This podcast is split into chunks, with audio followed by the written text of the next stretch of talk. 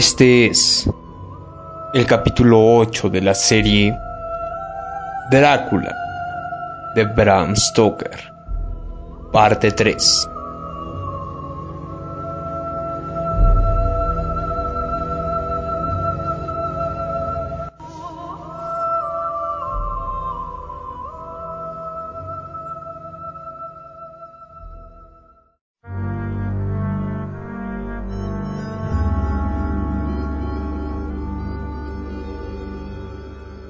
Diario de Mina Harker.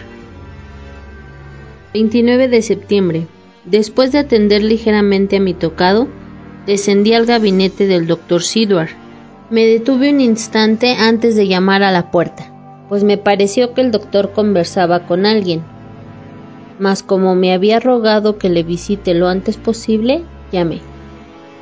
Contestó al momento invitándome a pasar y entré.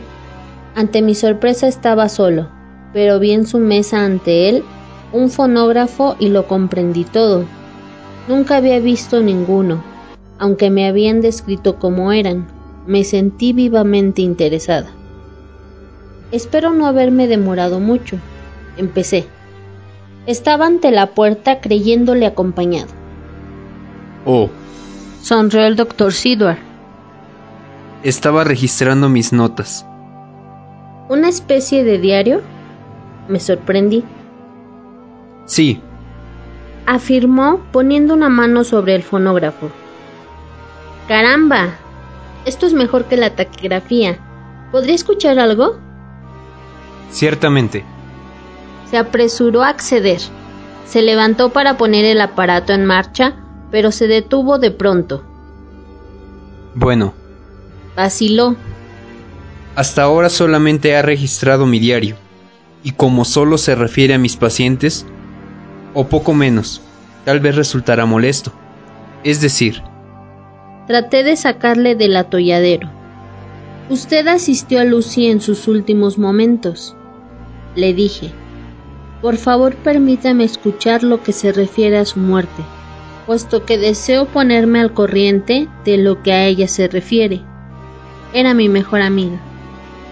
En aquel momento Decidí que el diario del médico que había atendido a Lucy podría añadir algo a lo que ya sabíamos de aquel monstruo, por lo que le propuse sin vacilar. En tal caso, doctor, tendrá que dejarme trasladar todo esto completamente a máquina. Palideció como muerto. No, no, no. exclamó. Ni por todo el oro del mundo puedo permitirle conocer tan horrible historia. Por tanto, la historia era horrible. Mi intuición ya me lo había dicho.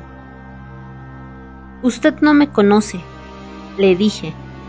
Cuando haya leído usted todo esto, es decir, mi propio diario y el de mi marido copiados a máquina, sabrá quién soy. Nunca he vacilado en entregarme por completo a esta causa, pero naturalmente usted no me conoce, y yo no puedo esperar que confíe en mí. No confiaba en usted porque no la conocía, mas ahora ya la conozco. Permítame confesarle que la conozco en realidad desde hace tiempo. Sé que Lucy le habló de mí, y ella también me habló de usted. ¿Puedo reparar mi torpeza? Tome esos cilindros y escuche la triste historia. Él mismo llevó el fonógrafo a mi habitación y lo puso en marcha. Estoy segura de que voy a enterarme de algo interesante la otra versión de una historia de amor de la que ya tuve un primer atisbo. Diario del Dr. Seward, 29 de septiembre. Estaba tan absorto en la lectura de los diarios, el de Jonathan Harker y el de su esposa, que no me di cuenta del transcurso del tiempo. Cuando la señora Harker no había bajado, cuando la criada anunció que la cena estaba servida, Contesté que sin duda mi invitada se hallaba fatigado del viaje y que tardaríamos todavía una hora en cenar. Acababa de leer la última línea en su diario cuando entró Mina. Temo haberla apenado profundamente. Tartamudeé. Oh, no, no. Me siento trastornada y comprendo su dolor. Ese aparato es realmente maravilloso, pero resulta tan cruel. Me ha hecho conocer en toda su grandeza todas las angustias padecidas por usted. He tenido la impresión de escuchar cómo imploraba a Dios un alma en su dolor. Es preciso que nadie escuche de nuevo esta confesión. Vea, he querido serle útil y he pasado su relato a máquina para que nadie más pueda escuchar, como yo acabo de hacer, los latidos de su corazón. No, nadie más le hará este diario. Nadie jamás. Sí, es preciso. ¿Por qué?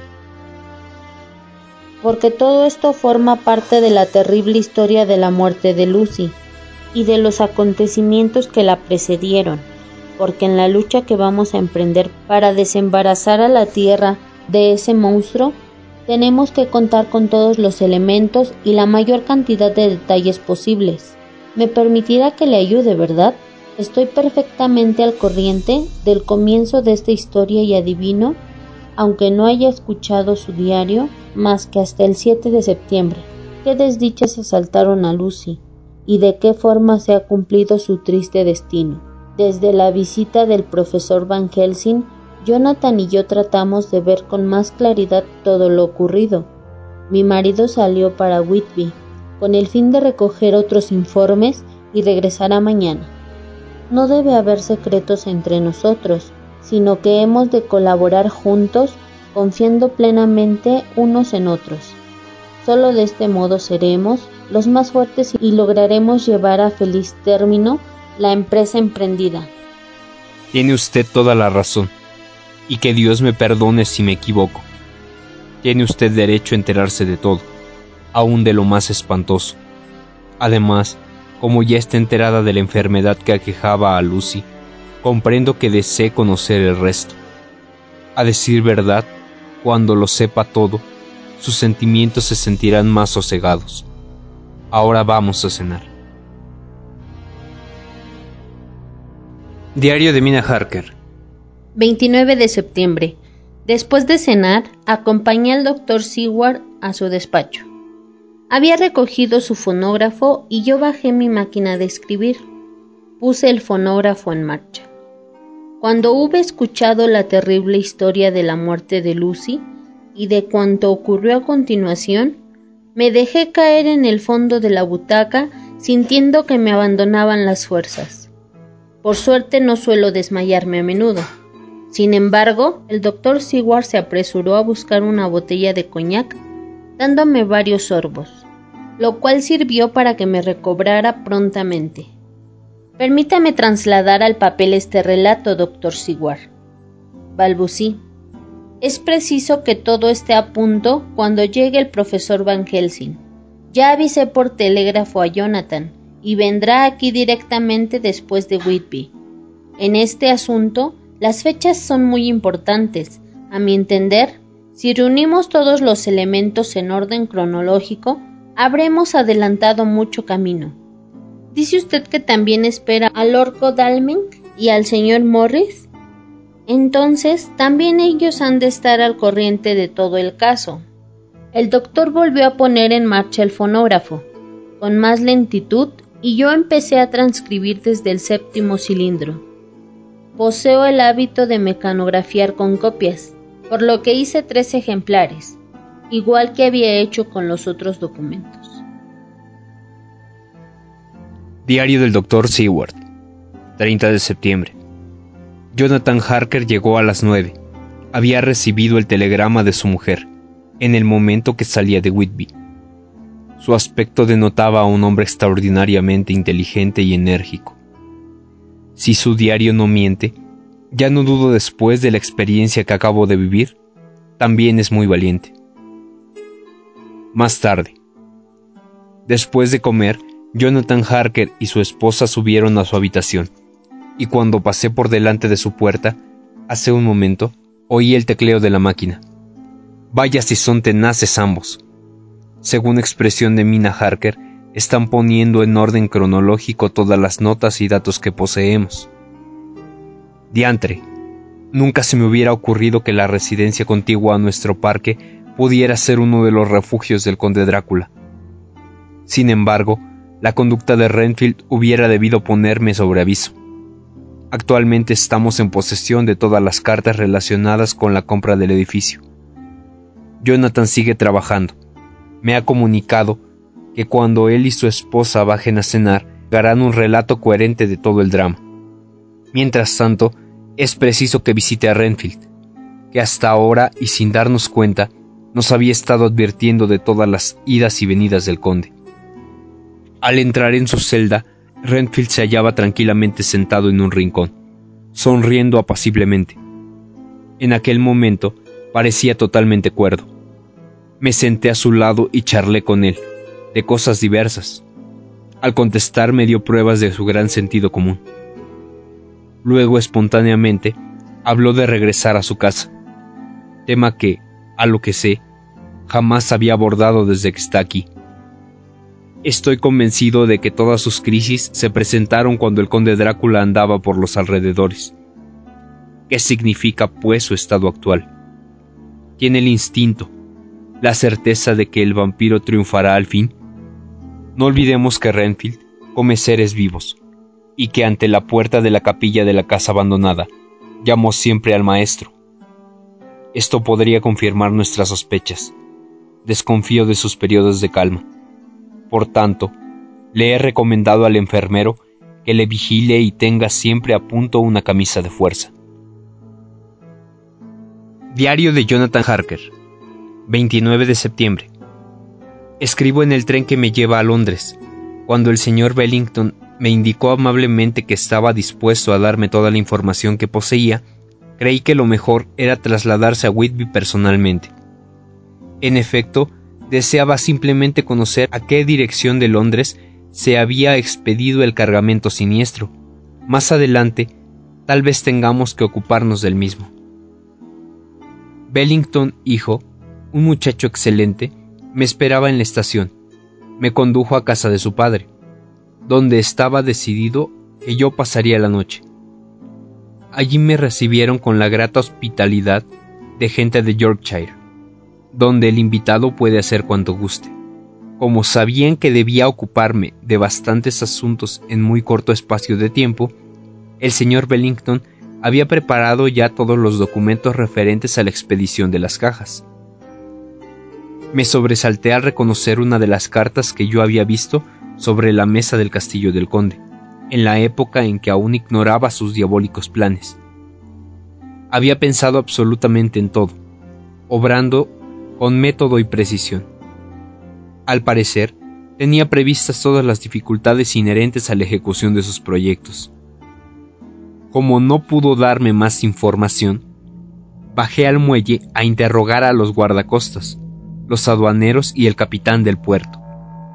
Sin embargo, nadie supo darme la menor explicación respecto al contenido de los cajones, y tuve que contentarme con la simple indicación de la factura. 50 cajones con tierra ordinaria.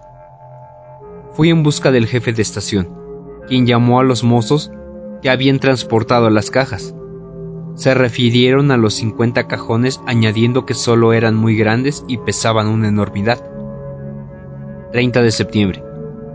El jefe de estación me entregó una nota de presentación para su colega de King's Cross, de modo que al llegar esta mañana a Londres le pregunté inmediatamente qué sabía respecto a la llegada de los cajones. Llamó también a los mozos encargados de su transporte, los cuales confirmaron la cifra de 50. Entre ellos no se manifestó la sed de sus colegas de Whitby, aunque también me creí obligado a premiar su buena voluntad. Desde King's Cross fui a la oficina de los señores Carter, Patterson y compañía, donde me recibieron cortésmente. Después de haber sacado el expediente relativo a las transacciones de venta, el empleado que me atendió llamó por teléfono a la sucursal de King's Cross, a fin de obtener la información adecuada. Los camioneros que habían transportado las cajas acababan de regresar, y rápidamente pude hablar con ellos.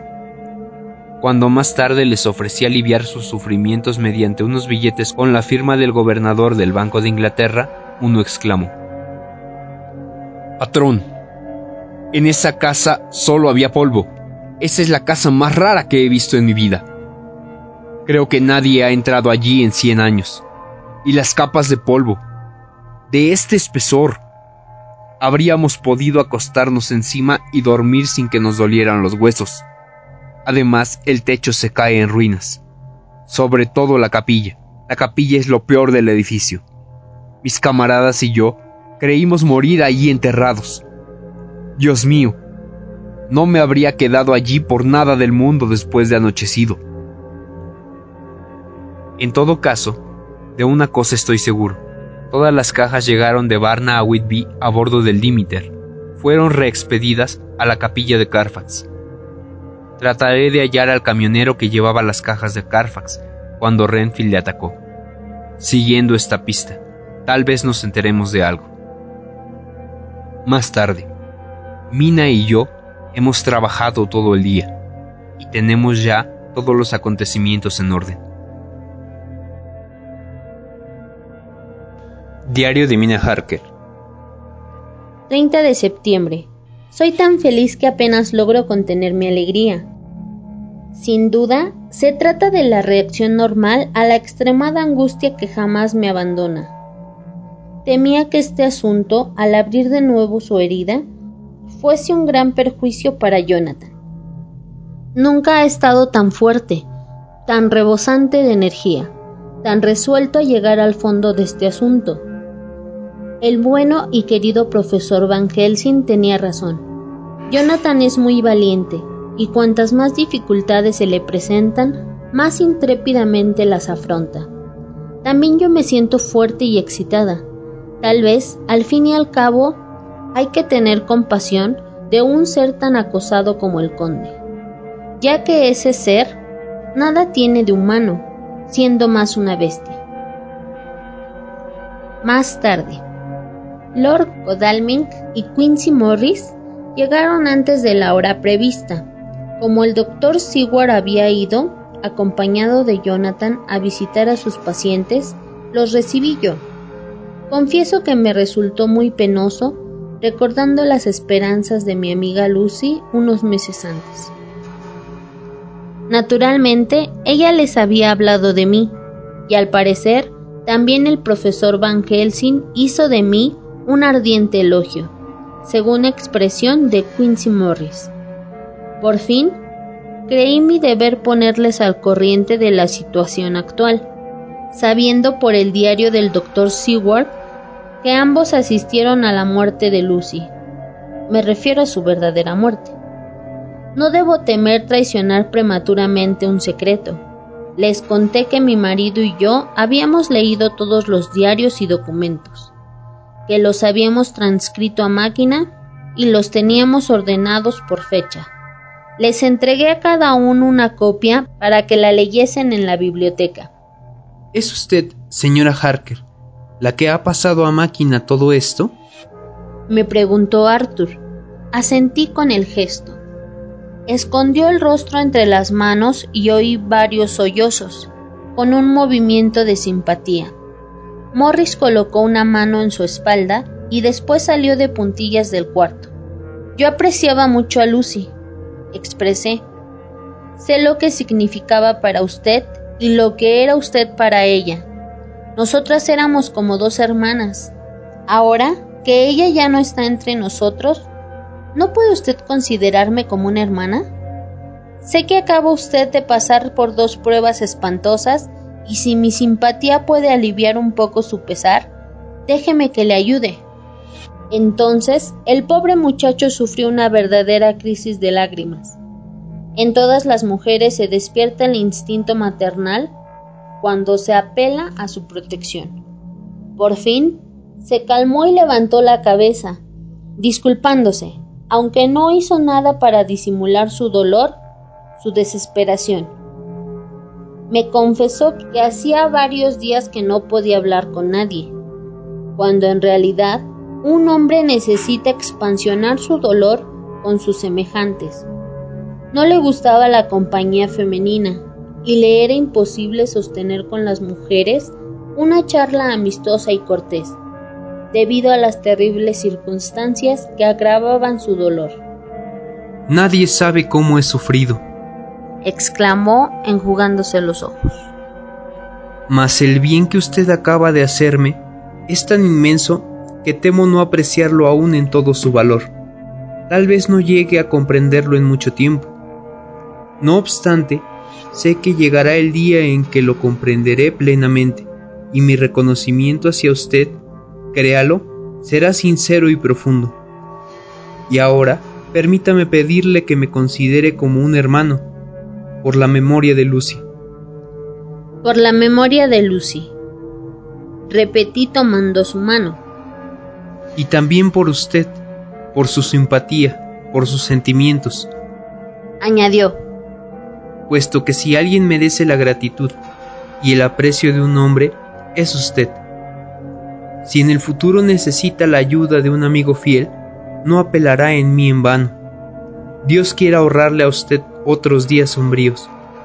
Mas si llegara el caso, júreme que acudirá a mí. Hablaba con gravedad, con el corazón desgarrado como el primer día, y comprendí que esperaba de mí una palabra de consuelo. Se lo juro, afirmé. En el corredor se hallaba Quincy Morris, asomado a un ventanal. Cuando oyó mis pasos, dio media vuelta. ¿Cómo está Arthur? Se interesó. Se fijó en mis ojos enrojecidos y agregó. Ah, ya veo que le ha consolado. Lo necesita. Pobre chico. Solo una mujer puede aminorar el dolor de un hombre. Y la ternura femenina era lo que él necesitaba. Quincy soportaba su dolor con tanta entereza que me apenó de manera indecible. Vi el fajo de cuartillas en su mano y recordé que cuando las hubiera leído sabría que estoy al corriente en todo. Me gustaría tanto aliviar la pena de ustedes dos, exclamé. Considéreme como una buena amiga, una amiga a la que ustedes dos buscarán cuando necesiten ser consolados en su pesar.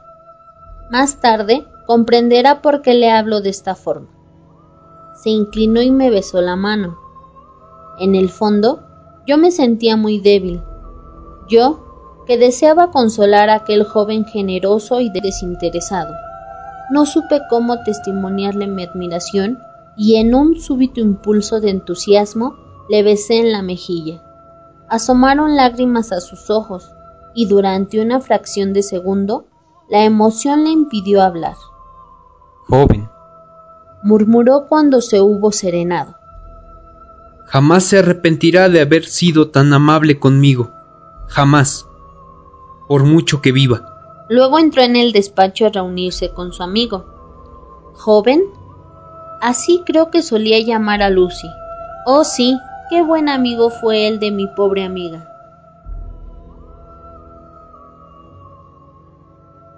Esto fue el capítulo 8, parte 3 de la serie Drácula de Bram Stoker.